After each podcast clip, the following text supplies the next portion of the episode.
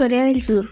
La escaldada tensión de género de una guerra abierta cuando Corea del Norte invadió Corea del Sur el 25 de julio de 1950. En 1953, la guerra cesó con un armisticio que restauró la frontera entre las Coreas, cerca del paralelo 38 y creó la zona desmaterializada de Corea, una franja de 4 kilómetros de ancho entre ambos países. La gastronomía en Corea. La gastronomía coreana está principalmente basada en arroz, vegetales y carne. Las comidas tradicionales son conocidas por la gran variedad de guarniciones que acompañan al arroz de grano cocido al vapor. El kimchi es casi siempre servido en los platillos. Los ingredientes más utilizados son aceite de sésamo, doedang.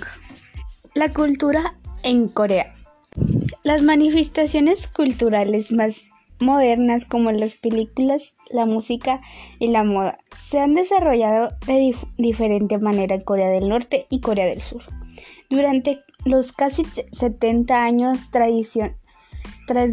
transcurridos desde la división de países, sin embargo, en la sociedad coreana, tanto del norte como del sur, persisten las mismas formas.